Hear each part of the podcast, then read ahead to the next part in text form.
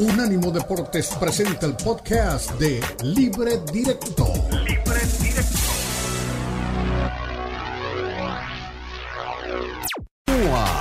Libre Directo en Unánimo Deportes.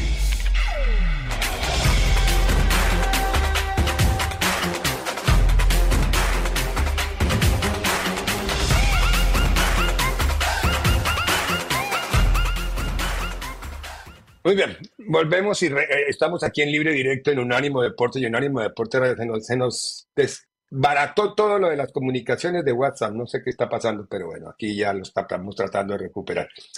A ver, estábamos hablando de la Liga Española de ayer, del partido que Sevilla perdió, de una entrevista al final del partido en donde aparece Sergio Ramos en la zona que se llama el Flash Interview Aquí no estamos mostrando y lo que vamos a mostrar no es nada del partido, ni queremos hacer, queremos mostrar lo que realmente ocurrió de la noticia, que es la reacción de Sergio Ramos cuando estaba hablando con una periodista y presumo lo estaban insultando porque no se oye.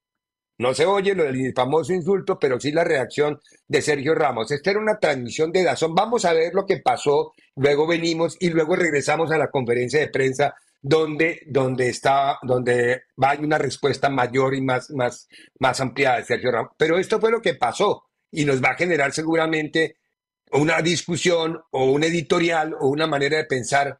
Porque, a ver, el aficionado tiene derecho a gritar si pagó su boleta desde que no haya insultos ni que vaya agresiones. El aficionado tiene derecho a expresarse si no le gusta. Y más con un equipo que nunca gana.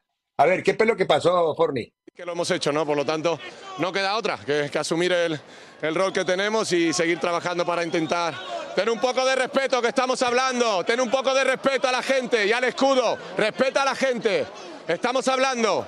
Pues muy bien, pues respeta a la gente, respeta a la gente y cállate ya, anda. Hay que aguantar de todo, pero bueno, lo que decía, ¿no? Es la bueno, Hay que aguantar, pero no aguantó. No aguanto, sí hay que aguantar de todo. Pero no, no, pero, pero esperen, pero esperen, para ver. El, termina el partido, el tipo está con las revoluciones a mil y viene uno y le dice cualquier cosa que le diga. Yo creo que la reacción de Sergio Ramos fue muy respetuosa. No se olvidó nunca que estaba al aire, porque otro le empieza a dar con un rosario de palabrotas al aficionado tremenda. ¿No? O sí, sea, pero, él pero, dijo, pero, respeta, lo encuadró. Pero bien, Diego, lo encuadró con el bien. recorrido que tiene Sergio Ramos, Sí, exacto. No, no, no, ¿no? que, no, no, que no. Eh, yo, yo pienso que el aficionado, el aficionado es la forma, yo no, no sé lo que le haya dicho y lo que haya escuchado Sergio Ramos, esa parte no la puedo eh, garantizar que la, la, la, la, la- la oí, porque no, yo oigo que alguien grita y él ahí mismo reacciona y brinca.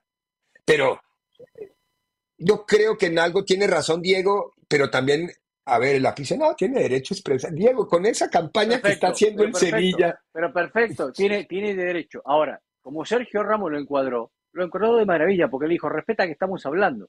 Si el aficionado se animaba y tenía, como dicen en España, los cojones para gritarle cuando estaba fuera del aire, ahí era otra cosa distinta. ¿No?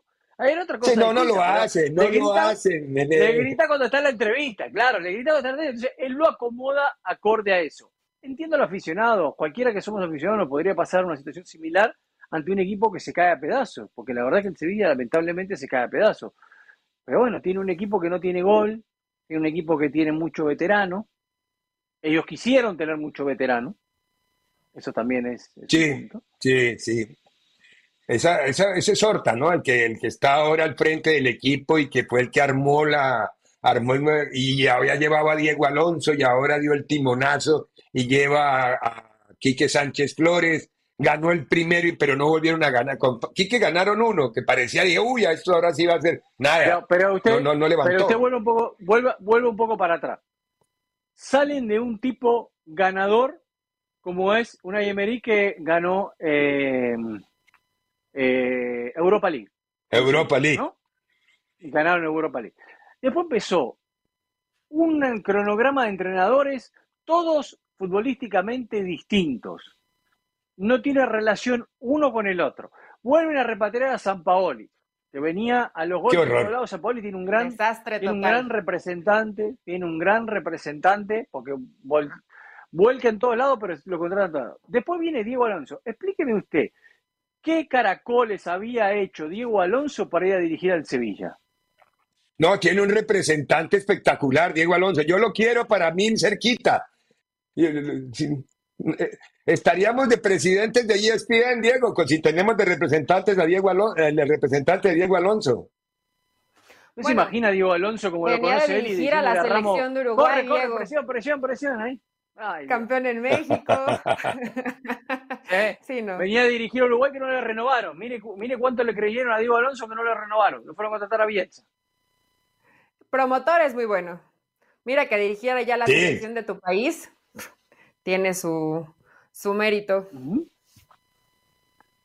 Sí, no, no, pero a ver, Diego con la selección de Uruguay lo rescató en la eliminatoria, pero para mí el Mundial de Uruguay fue terrible. En la eliminatoria lo logró sacar y lo logró llevar, pero el, Mundial de Uruguay no fue nada decente, es decir, para lo que esperábamos y con, los jugadores que tiene Uruguay, mire, mire la diferencia ahora, claro, bien se ha renovado el plantel, mucho, pero mire la diferencia. Ahora uno mira a Uruguay, uno lo mira con un respeto impresionante y no tiene problema Bielsa en dejar sentado durante 90 minutos a Luis Suárez. Si no le gusta, lo lamento. Está Núñez. Lo que dejó Diego Alonso fue que le dio muchos minutos a Pelistri, de ahí fuera no dejó mucho más y lo y bueno, Pelistri bueno. Es, es echarse al bolsillo a los hombres todavía en ese momento de jerarquía con Uruguay y que además esto es real, ¿no? Y a lo mejor es fuerte y, no es porque no me caiga bien Diego Alonso, pero no es lo mismo tener enfrente a Loco Bielsa que a Diego Alonso, ¿no? Ya te No, de acuerdo, no, no, no hay, no, no hay nada que hacer, no, no, no, estamos hablando de dos universos totalmente distintos y además no, no, no, no, no por mejor o peor, sino por la importancia, por la jerarquía, por el recorrido, por la historia, por el respeto, tantas cosas que significan Bielsa. Y más que Bielsa sea tampoco la última soda del Sahara, pero, pero, pero es muy bueno. Lo de Marcelo ahora es muy bueno. Pero, pero sabe mucho. Ahora, en el caso del Sevilla, te das cuenta que no era la culpa de Diego Alonso y, y todo el recuento que acaba de ser Diego. O sea, se han equivocado, han decidido mal, ningún entrenador tiene que ver con el otro, o sea que no hay, una idea, no hay un proyecto claro, y ahí también se tienen que responsabilidades al plantel. Algo parecido tal vez en Guadalajara, pero versión, eh, versión española, donde entiendo, entiendo que salgas caliente del partido, pero no justifico la reacción de Ramos, porque la gente paga un boleto y si va y te mienta la madre porque las cosas no están saliendo bien, pues mejor ponte a trabajar. Así lo veo yo. Pero bueno, él, él se calentó y pidió respeto porque estaba en... Ramos, el Madrid necesita un zaguero central suplente regrese, retírese ahí tranquilo. Dígale que sí al, ¿eh? padrino de la Casa Blanca. aquí lo hablamos, aquí lo hablamos una vez, pero lo consulté con España y me dijeron, no, no hay ni riesgo. Con Florentino ahí no hay, no hay ni riesgo que él vuelva. Pero bueno, a ver, ¿qué dijo luego en la conferencia de prensa ya con la cabeza más con hielito en la cabeza? ¿Qué dijo Ramos Forni? Todo el mundo, ¿no? Yo creo que al final el futbolista y el jugador sabemos que estamos expuestos siempre a, a la crítica, pero hay cosas que no debemos ¿no? permitir ni formar parte de ello, como es la, falta de, educación o, la falta de respeto. ¿no? Y, bueno, eh, había una persona eh, increpando mientras yo hacía la entrevista, realmente no, decía nada eh, respecto a los jugadores, pero he visto oportuno porque en el fútbol como en la vida yo creo que la falta de respeto y, la falta de educación yo creo que hay que, que no vincularlas y pararlas. ¿no? Y en ese, en ese sentido pues he visto oportuno separarlo porque creo que el sevillismo y la institución está muy por encima de, la opinión o la falta de educación de cualquier, de cualquier persona. Una muy buena, muy buena, una muy buena respuesta. Desde el punto de vista del ser humano, ahí tiene toda la razón. Ahora hay que ponerle en el contexto de lo que es el aficionado con los resultados. A ver, Diego, pierde Huracán siete partidos seguidos, juegan mal y tú estás a dos metros del personaje que está allá abajo tú cierras la bocota y se merece en este momento la educación. yo digo, yo digo, yo digo, ¿cómo los apoyo, muchachos? ¿Qué, qué bien su mamá, cómo anda la mamá, cómo anda la tía, la abuela, la hermana también. Eh, le digo, bien, no hay ningún problema más familiar. Bueno, bueno, bueno. pónganse a jugar, Yo se lo digo de buena manera. No, pero, a ver, yo entiendo que sería el peor. Diego Cora sería peor. O sea, Ramos es un señor al lado de lo que diría Diego Cora en ese momento. Pero eh, entiendo también que nosotros asumimos cosas que son normales, que realmente no son normales en un momento. Yo creo que hay distintas maneras de que vos podés demostrar que no estás de acuerdo con el equipo, que estás frustrado con un montón de cosas. Pero si vos vas a ir a insultar o a decirle algo a un jugador que lo tenés cerca y todo, espera decírselo cara a cara. Si te animás a decírselo, decíselo cara a cara. No se lo digas cuando está en una entrevista. ¿Me entendés? Porque ahí es otra cosa. Y entendamos que terminan de jugar un partido y como dijo usted, son personas también, ¿no? Tan calientes, frustrados. Imagínense que Sergio Ramos dijo, bueno, voy al Sevilla y voy a ser el salvador del equipo. Y es una coladera ahora. Le hacen gole todos los partidos. Debe estar un poco frustrado el hombre. No, tiene que estar frustrado, como está frustrada la afición, como están frustrados todos, sí, pero sí, la parte emotiva es entendible, pero no, no pasa de ser una anécdota ya la reacción de Sergio.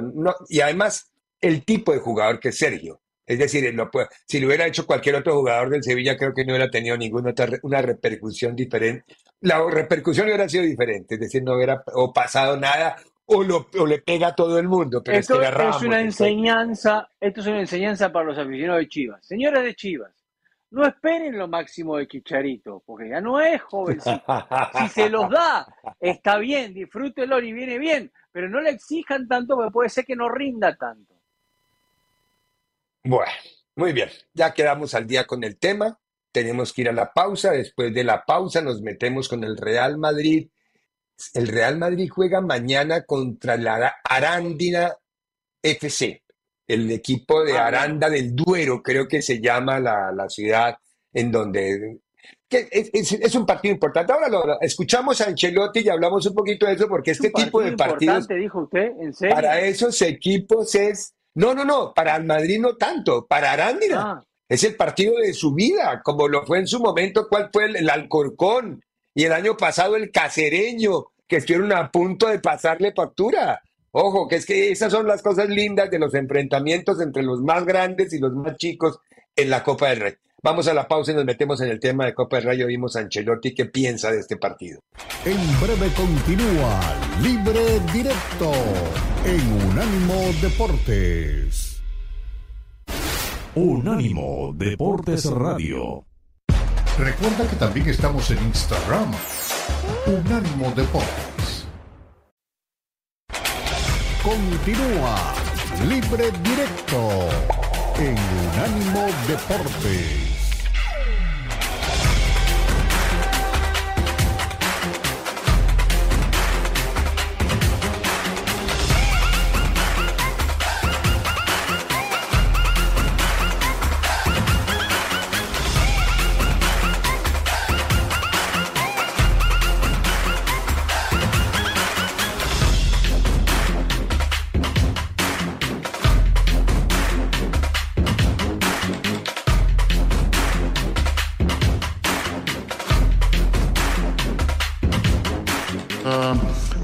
Campeones vigentes por el hecho que esta competición nos ha dado mucha felicidad el año pasado. Lo vamos a, vamos a empezar a intentar de ganarla como lo hemos intentado el año pasado. Empezaremos mañana e intentaremos de hacer lo mejor posible.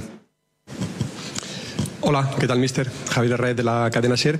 Eh, quería preguntarle, para mañana nos contó ya que tenía previsto hacer, evidentemente, varias rotaciones, pero como es un partido en el que no hay vuelta atrás, eh, imagino que se llevará gran parte de la plantilla. ¿Y de inicio piensa meter a futbolistas como, por ejemplo, Bellingham o Vinicius?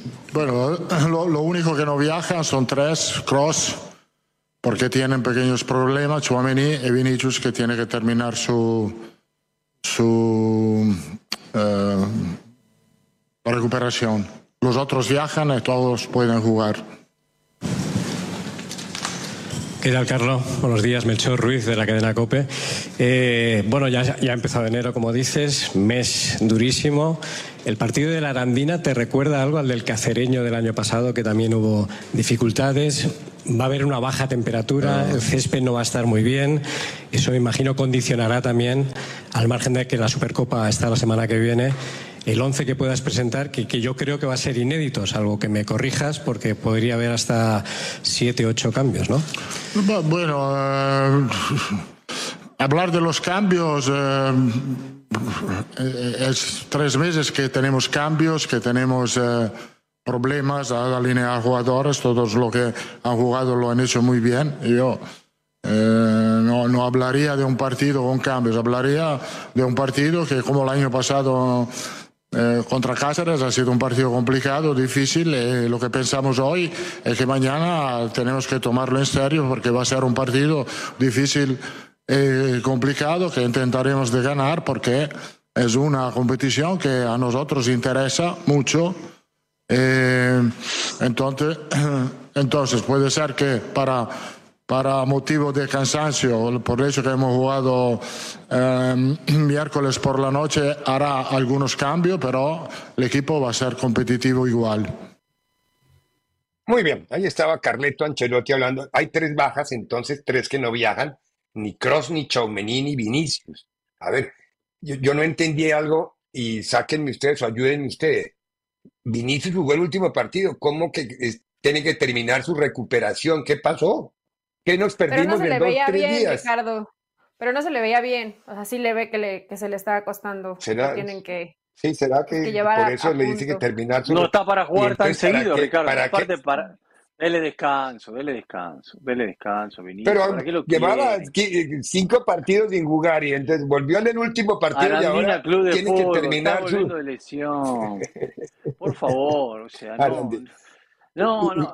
Usted, usted da por hecho que se gana fácil. Tiene que poner un equipo competitivo. No, no, no, no se gana fácil, porque esos equipos se van a jugar la vida. Ricardo, pero Diego, los grandes deben de ganarle al que sea, hasta la Arandina. Exacto, tiene que poner equipo competitivo porque si le, agarra el corconazo, se queda sin trabajo. Entonces, por las dudas, él tiene que, no puede eh, dejar de tirar del carro, como dicen en, como dicen en España. Pero la verdad que la, la diferencia en este aspecto, si lo juega el Castilla, no hay ningún problema sería igual. sí, eh, claro, exactamente. Son 700 millones de euros en la cancha. es mucha plata ahí con los Y puede ser un acontecimiento histórico para los pueblos, ¿no? donde claro, por eso es lindo el enfrentamiento este, porque eh, eh, es decir, el Madrid no tiene nada que ganar, en cambio el Arándira sí tiene mucho por ganar. Eh, el, Arándina no tiene nada que perder, es decir, con, presentarse, yo no sé cuánto, creo que aquí estaba buscando, creo que le caben siete mil u ocho mil personas al estadio de la Arándina, está en Aranda del Duero en Burgos. No, pero aparte de eso, el, el, ¿cómo se llama? El dinero que ganan para esos equipos es impresionante, Ricardo. Es impresionante. Sí, sí, es una cifra que nunca la van a ver, claro. Entonces, eh, es muy bueno. Y, qué bueno que en España no tienen la idea que tuvo acá el comisionado Don Garber de querer mandar a los segundos equipos de, MLS a jugar la, la, US Open Cup porque decía que un torneo muy desgastante, si no se hacían muchos partidos. Qué bueno que en España no todavía va a poner Real Madrid un equipo competitivo. Sí, pero no, no, aquí tampoco se pudo, no creo que no le aprobaron, no, no le sonó muy bien la idea. No, no, no, no, no se pudo, pero querían, pero, pero querían, pero querían. Sí, sí, sí. Después hablamos de ese tema porque necesito que me expliquen muy bien cómo se va a jugar, cómo se va a jugar ese, ese torneo de la, de la, la, Copa del Rey Gringa, que es la, la, ah, la Marjan. La, Marjan, el torneo más antiguo de este país.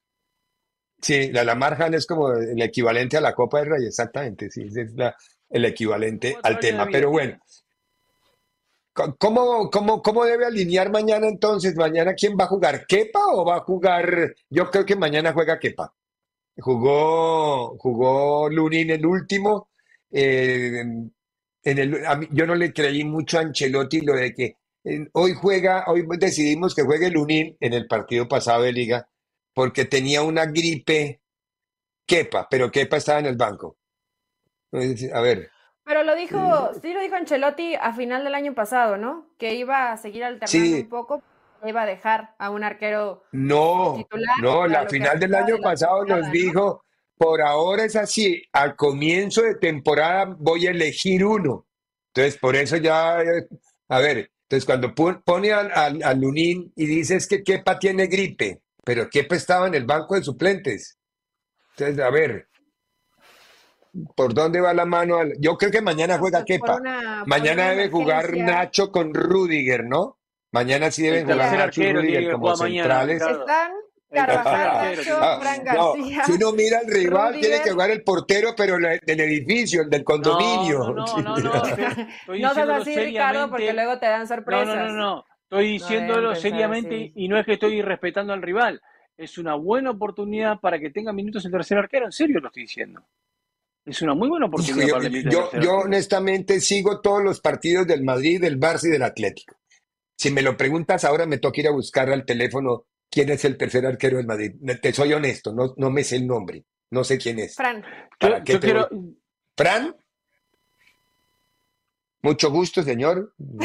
Me llamo Ricardo Mayorga, yo no sabía Y está en la convocatoria. A lo mejor Ancelotti piensa igual que Diego. Carvajal, Nacho, Fran García, Rudiger, Carrillo y Tobías. Mediocampistas, Bellingham, Modric, Camavinga, Valverde, Ceballos, Arda, Mario Martín, Nico Paz, Rodrigo, Joselu, Brahim y Álvaro. Esos son los juega, juega Arda, va a jugar Arda, eh, Arda Guller mañana. Es lo que se filtró después de la conferencia de prensa de Ancelotti. Va, debutaría, ¿no? Porque no ha aparecido todavía. Dicen que es un notable jugador. Hasta no verlo, no, no, no puede uno juzgar. Yo no, honestamente no le conocía la trayectoria. No para menospreciar, pero sí es para ver a los que llevan poca actividad en, en la temporada, me parece. no todos, ¿no? Claro que sí. Sí, darle, darle minuto a varios jugadores. Sí, claro. Darle minuto a varios jugadores. Ahora, hay que, yo siempre destaco lo mismo de, de este Real Madrid eh, en sentido más de Ancelotti que del Real Madrid, ¿no? Pero también es parte de la filosofía del equipo y la historia. Digo, cómo ha mutado todas las veces que ha necesitado dependiendo de los jugadores que tiene. O sea, no está casado en un sistema como Barcelona, tenemos que jugar de esta manera, tenemos que ser así, sino que él adapta eh, su esquema en base a los jugadores que tiene, si tiene un 9 juega con 9, si no, no juega con 9, juega con 4-3-3, juega con un rombo, juega como tenga que jugar en base a los jugadores que tiene y el equipo no pierde rendimiento o ha perdido poco rendimiento en toda esta historia de Ancelotti y el Real Madrid, ¿no? Sí, claro, lo, lo hizo énfasis mucho en la temporada pasada con él, porque Xavi mandaba el mensaje, es que el Barcelona debe el fútbol posicional y juega así, así, así, y le, le tocaban la lengua a Ancelotti siempre en las conferencias sobre ese tema, digo, no, es que el Madrid no puede, un, e-", no, él no dijo el Madrid, un equipo grande no puede tener una sola manera de jugar. Mató, a, mató a Xavi con eso. Eh, porque ya, ante eso, ¿qué, ¿qué, puedes? Y es cierto, el Madrid, lo que acaba de decir Diego, es lo más cierto que hay.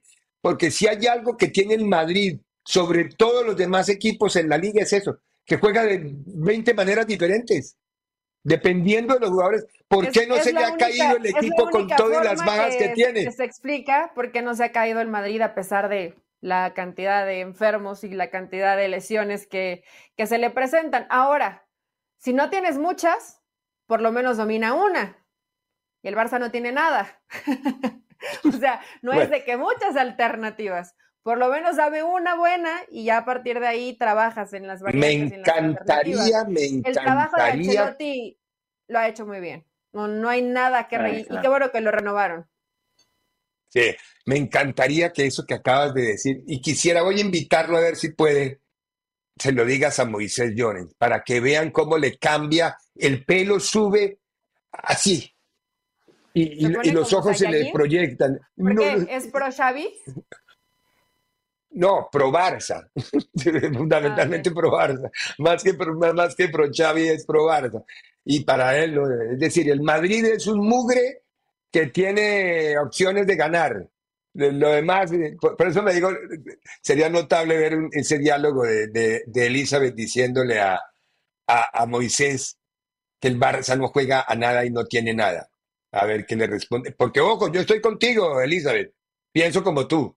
No, estoy, no estamos inventando nada. Aquí estamos para decir la verdad, ¿no? No para acomodarnos al sentimiento ni hacer porras por ninguno. Pero tienes toda la razón. Bueno, tenemos que ir a la pausa ya, profesor eh, Forni. Sí, señor. Entonces, a la, a la vuelta de la pausa, vemos los goles de Chivas. Habremos ahora sí de la parte futbolística funcional de Chivas. Ya hablamos de la parte mediática, Chicharito. Ahora hablemos de lo que está pensando hacer Fernando Gago y el primer partido que jugó ayer a puerta cerrada, ganó 5-1 en el Akron. Y mañana vuelve y juega, pero mañana juega en Verde Valle contra Celaya. Bueno, vamos a ver en qué. Y miramos a ver el funcionamiento con Diego y Eli, a, ver si armamos una posible formación real de este equipo de Chivas pensando en la temporada que, va por comenzar. Pausa y volvemos. En breve continúa Libre Directo en Unánimo Deportes. Unánimo Deportes Radio. Continúa Libre Directo en Unánimo Deportes.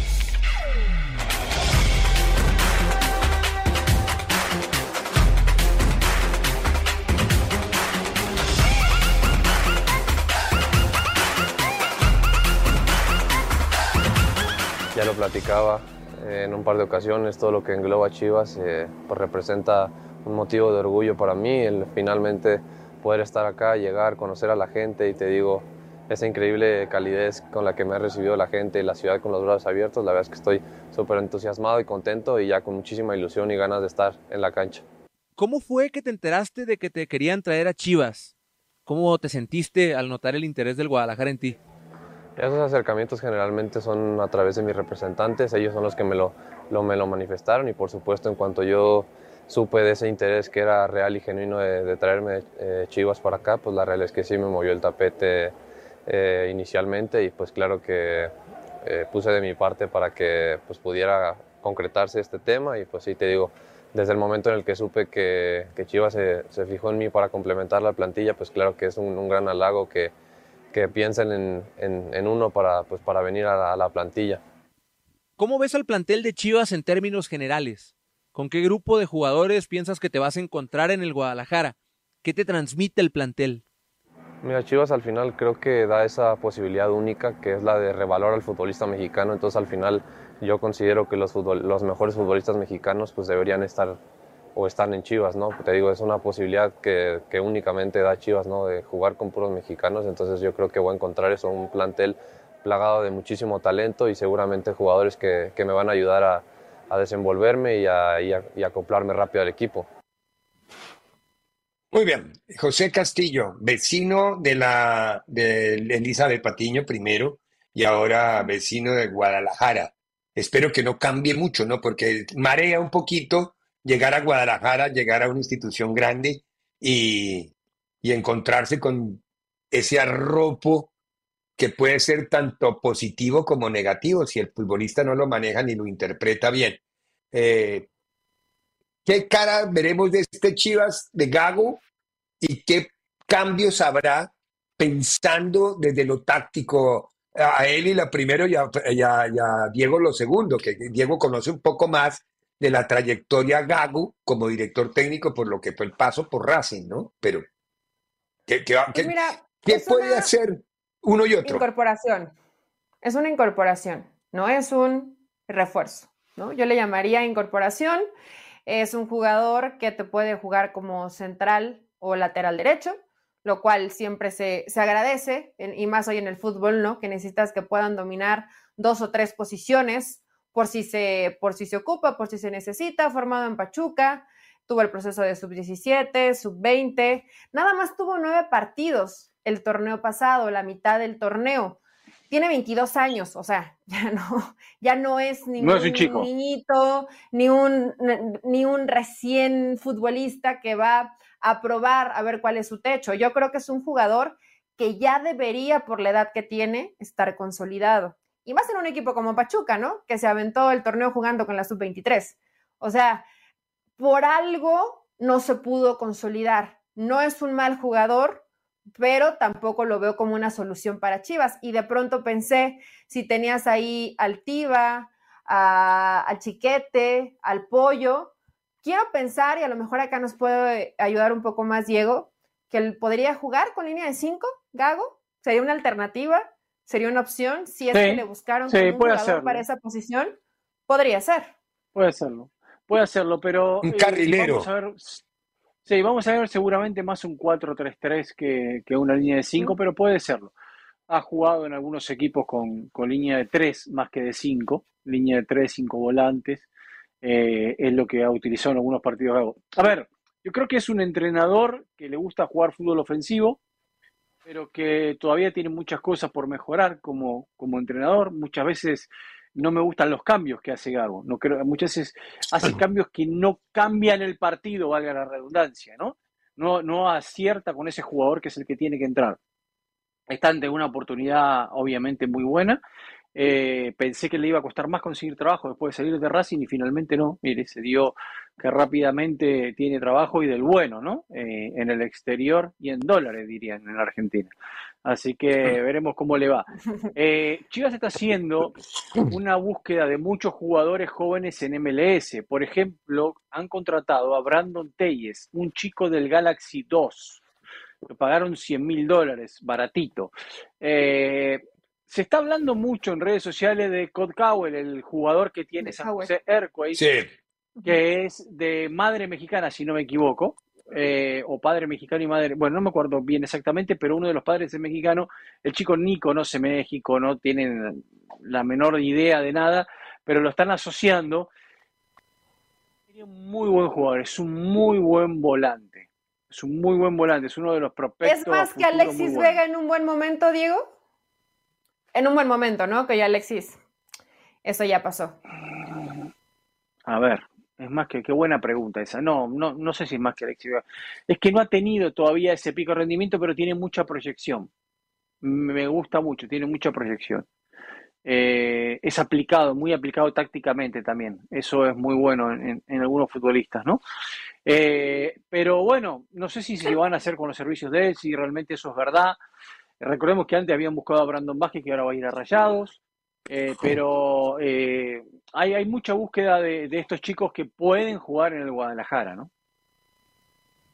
Ahora, ¿Guadalajara qué pretende? pero, pero, pero, ¿qué es lo que busca Guadalajara?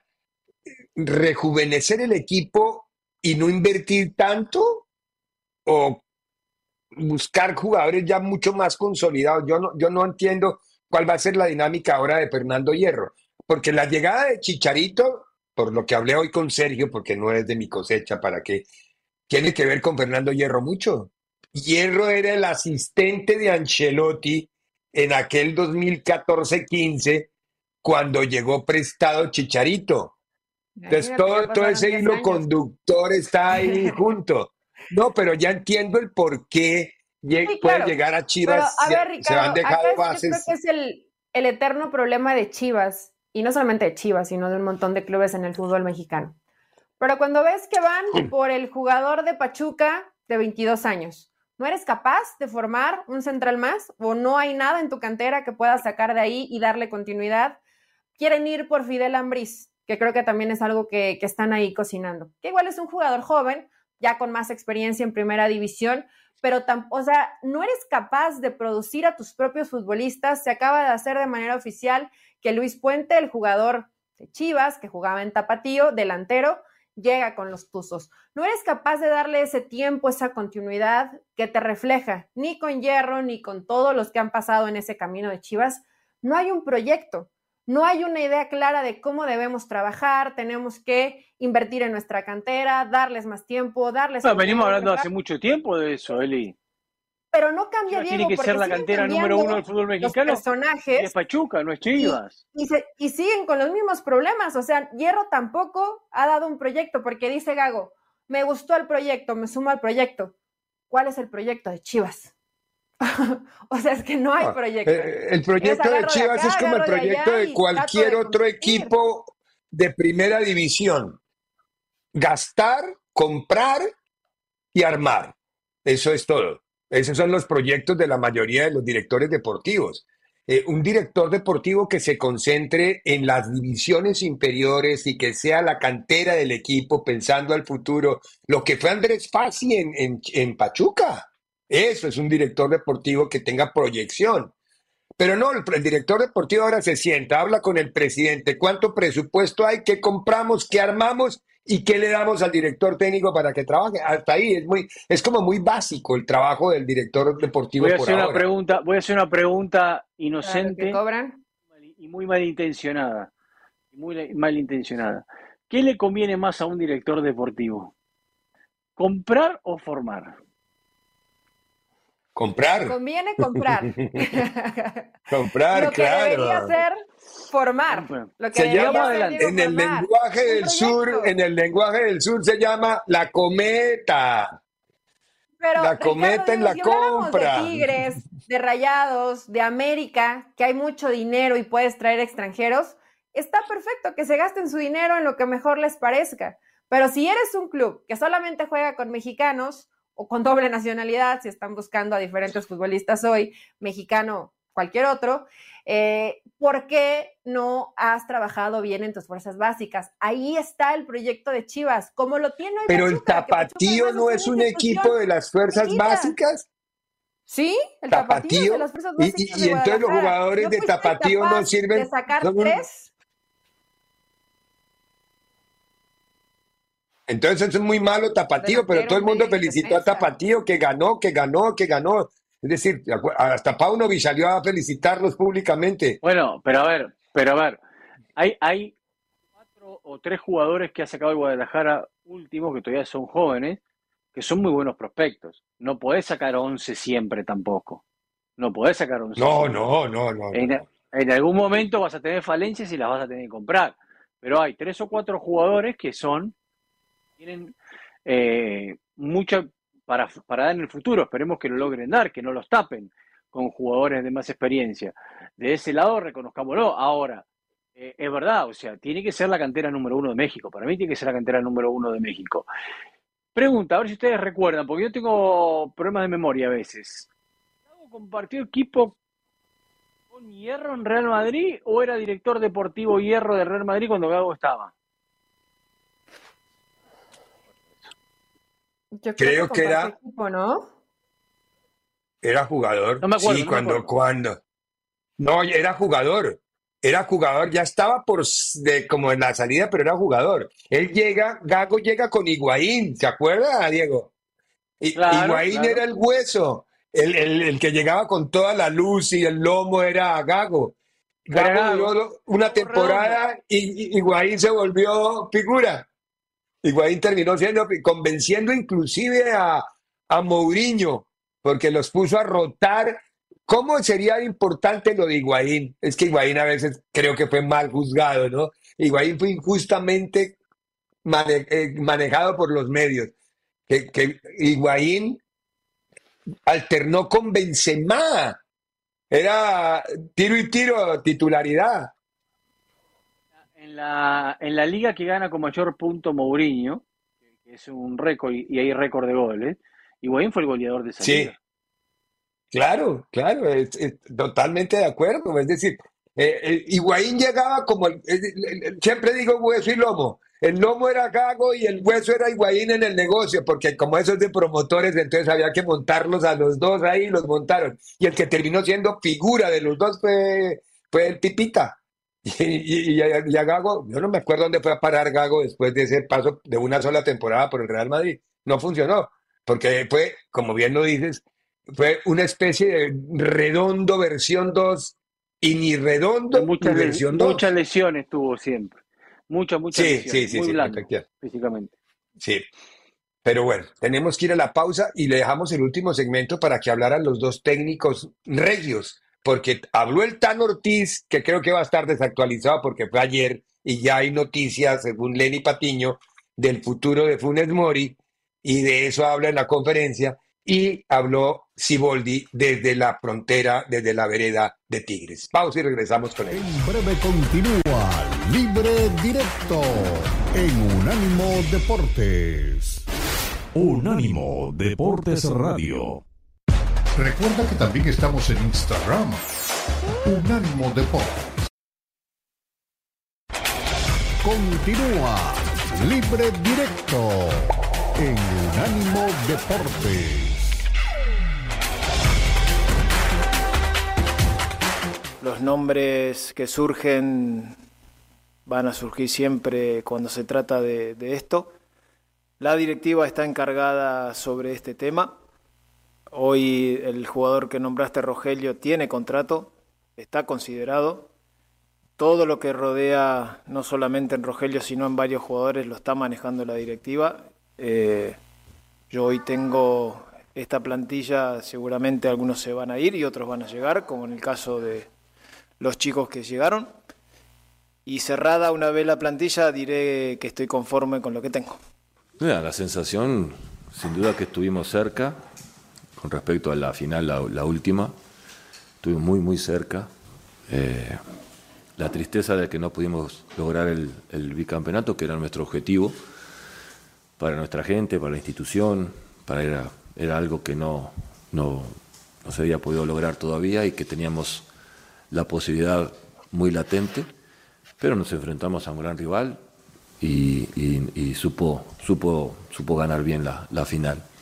Pero en términos generales creo que ha sido muy, muy productivo para, para la institución. Creo que son cinco títulos, si no me equivoco, cinco trofeos que, que, que el club logró alcanzar durante el año 2023. Entonces creo que creo que es muy bueno, ¿no? No, no, no es nada fácil, por más que lo pongan a los cinco trofeos juntos, parece que fue sencillo, pero no es nada fácil lograrlo.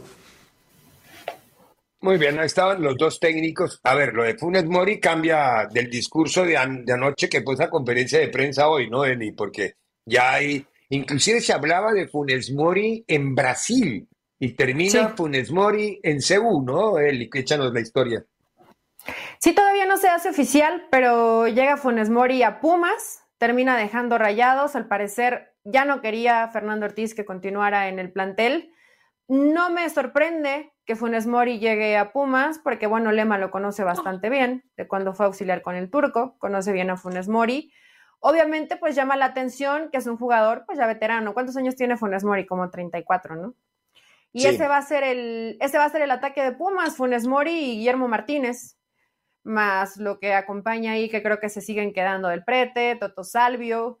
Em, contrataron a un peruano. Pues Dinero se fue a Brasil, ¿no? Dinero se, fue a Brasil. Sí, Dinero se fue a Brasil con Larcamón. Entonces, eh, bueno, pues así está más o menos el armado de Pumas.